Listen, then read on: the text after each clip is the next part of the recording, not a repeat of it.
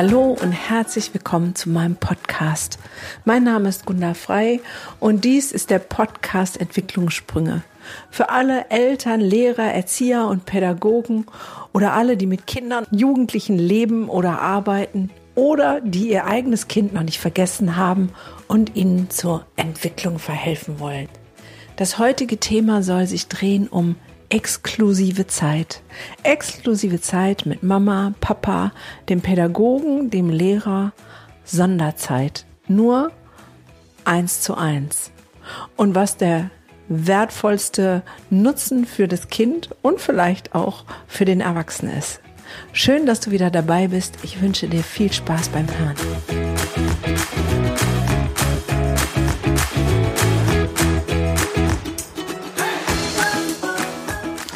Freue mich wirklich, dass du wieder eingeschaltet warst und ähm, wünsche dir einfach eine gute Zeit, die nächsten paar Minuten. Exklusivzeit. Exklusivzeit. Ist das wirklich notwendig in dem sowieso schon stressigen Alltag, vielleicht mit mehreren Geschwisterkindern oder mit einer ganzen Klasse oder Gruppe, Exklusivzeit mit nur einem Kind das geht doch gar nicht. Und das ist doch gar nicht sinnvoll, oder? Ich betreue viele Familien. Gerade habe ich wieder eine Familie, wo es ganz große Geschwisterrivalität gibt. Die Eltern haben sich getrennt und wenn die Kinder bei zwei Jungs beim Papa sind, dann eskaliert es sofort. Da treffen sozusagen äh, zwei explosive Menschen aufeinander, so wollen wir es mal formulieren. Und da habe ich angeregt, doch mal nur einen Sohn zu nehmen, das andere Mal den anderen Sohn. Und siehe da, es war ein wunderbares Wochenende mit dem einen und dann mit dem anderen. Kinder wollen nicht immer verglichen werden und jedes Kind hat andere Bedürfnisse. Diese beiden zum Beispiel sind wie Feuer und Wasser, wie meine beiden auch wie Feuer und Wasser sind. Wenn ich mit meinen beiden Söhnen was unternehmen will, ist es meistens höchst schwierig. Weil der eine möchte in den Zoo und der andere möchte alles, nur nicht in den Zoo. Und ich könnte das Spiel unendlich weit drehen, zu sagen, was der eine möchte und was der andere nicht möchte. Und deswegen ist es so wichtig, dass es Exklusivzeiten gibt, wo jedes Kind mit seinem Bedürfnis zu seiner Berechtigung kommt. Und das ist genau das Gegenteil von dem, ich nehme ein Kind wichtiger als das andere, sondern ich nehme jedes Kind genau gleich wichtig in seiner Andersartigkeit, in seinen Bedürfnissen. Und deswegen gehe ich mit dem einen Kind ins Zoo und mit den anderen vielleicht ins Schwimmbad. Auch wenn Zeit und Kostenaufwand ein anderer ist. Und wenn man den Kindern das sagt, dass es gar nicht um die Zeit oder das geht, was es kostet, sondern um das, was das Bedürfnis des Einzelnen ist, dann bin ich mir ziemlich sicher, dass die Kinder das sehr wohlwollend aufnehmen. Und im Alltag muss das auch gar nicht so was Großes sein wie hm, Zoo und Schwimmen gehen. Manchmal reicht auch eine Viertelstunde, 20 Minuten exklusive Spielzeit. Du weißt gar nicht, wie oft ich das Eltern ihren Kindern sozusagen oder Eltern für ihre Kinder verordne. Dann, wenn es richtig kracht, wenn es andauernd eskaliert, dann, wenn Ängste, Depressionen oder sonst was im Raum stehen, dass es eine feste Zeit gibt, in der die Kinder bestimmen dürfen. Viertelstunde, 20 Minuten. Sie dürfen das Spiel bestimmen, die Regeln bestimmen und es wird genau so gemacht, wie die Kinder das wollen. Warum ist das so wichtig? Unsere Kinder stehen unter enormem Druck der Leistungsdruck der Schule, der nimmt immer mehr zu. Sie müssen genügen, sie müssen den Ansprüchen der Schule erfüllen, sie müssen den Ansprüchen von den anderen Kindern erfüllen, um nicht ausgegrenzt zu werden, um wahrgenommen zu werden. Und andauernd sind andere da, die ihnen sagen, was sie zu tun und zu lassen haben. Naja, und wir Eltern sagen es ja auch, räum dein Zimmer auf, mach deine Hausaufgaben, räum die Spülmaschine aus, ähm, popel nicht in der Nase, whatever. Und so eine kleine Auszeit von ich darf bestimmen und ich darf Spaß haben und ich darf mal mir die blödsten Regeln ausdenken, die sind so bereichernd. Manchmal sieht meine ganze Therapiestunde darin so aus, dass ich 50 Minuten spiele. Nach den Regeln, die das Kind entwickelt. Einfach mal, um einen Gegenpol zu setzen. Natürlich ist es bei mir nicht nur ein einfaches Spiel und ich nehme unterschiedliche Facetten und Rollen ein, um Verhalten zu spiegeln und ähm, bewusst zu machen. Aber diese Zeit, wo ein Kind entscheiden darf, die ist so unfassbar wertvoll. Und natürlich gibt es ganz viele Problematiken, die bei mir in der Therapie nie auffallen, weil es ein eins zu eins Kontakt ist. Jetzt wirst du sagen, ja, aber toll, ich bin Lehrer und ich habe 30 Schüler in der Klasse und wie soll ich mit jedem Exklusivzeiten haben? Ja, ich gebe dir recht, das ist schwer und wahrscheinlich auch nicht möglich und nicht machbar. Aber vielleicht gibt es das eine oder andere auffällige Kind, wo die zwei Sätze exklusiv nur dieses Kind angesprochen den gleichen Effekt tut. Dieses ich werde gesehen, ich werde wahrgenommen. Ich bin nicht eine Nummer, ich bin nicht, ich gehe nicht unter in diesen 30 Kindern, sondern ich bin als Persönlichkeit von meinem Lehrer gesehen worden. Und manchmal ist es nur ein Satz oder ein Blickkontakt oder eine Geste. Auch das ist eine Exklusivzeit und wird von Kindern sehr, sehr, sehr wertgeschätzt. Und auch in Gruppentexten, Kontexten ist das möglich. Exklusivzeit mit dem Bezugsbetreuer. Vielleicht als Belohnung, aber vielleicht auch einfach mal nur so. Und wo steht denn bitte schön geschrieben, dass man immer nur als ganze Familie in Urlaub fahren darf? Warum kann denn nicht der Papa mit dem Sohn die Abenteuer-Radtour machen und die Mama mit der Tochter die Shoppingtour? bedürfnisorientiert.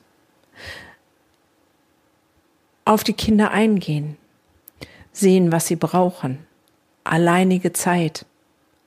Und wenn wir uns mal zurückerinnern an unsere eigene Kindheit, was haben wir uns denn gewünscht?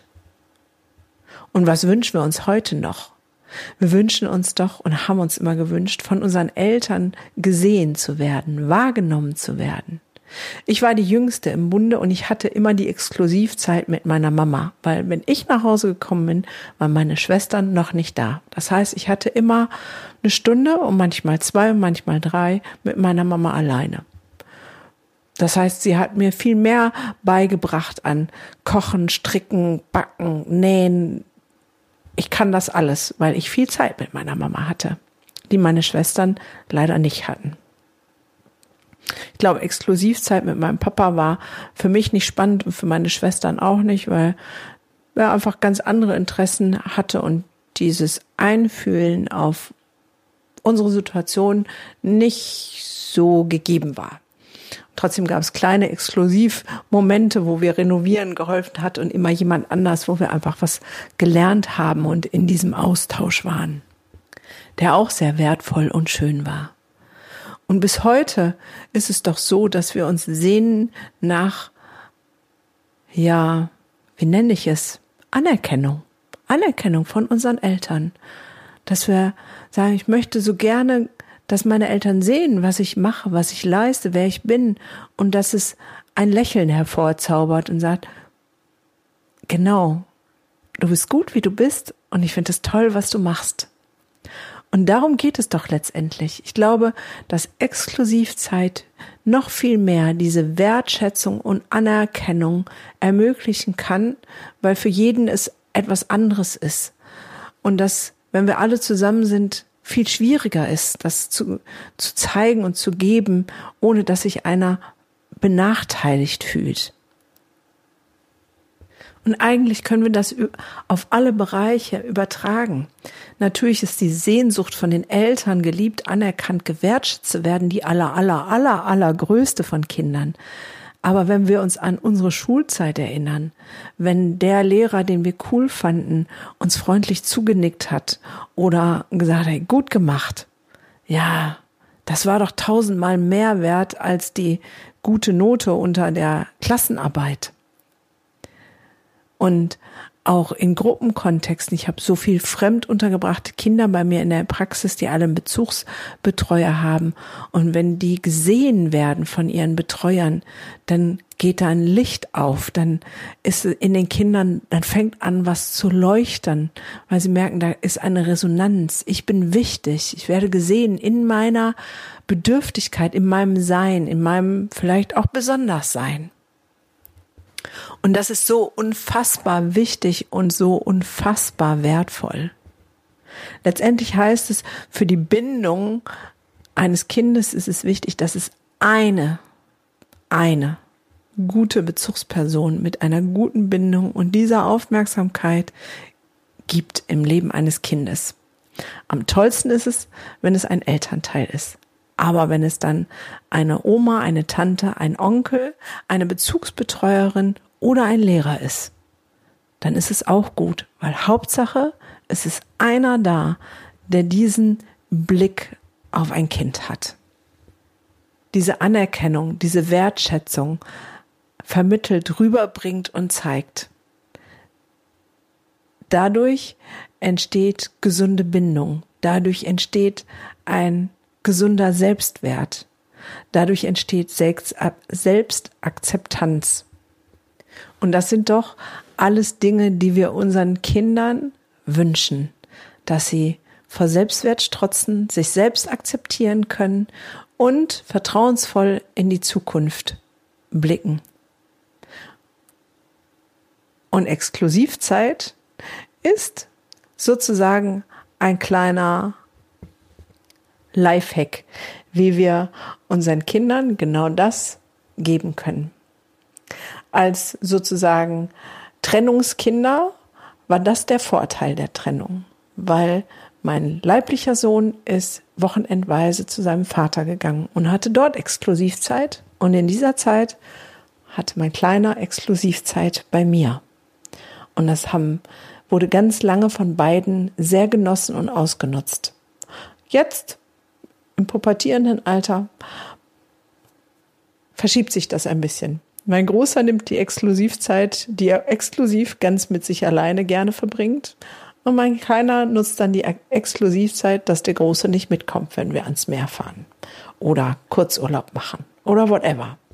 Und so wünsche ich dir jetzt viel Spaß beim Suchen der kleinen Zeitfenster für Exklusivzeiten mit den Kindern, die du betreust, begleitest, mit denen du lebst oder die du liebst. Ich wünsche dir noch einen schönen Tag und freue mich, wenn du das nächste Mal wieder dabei bist.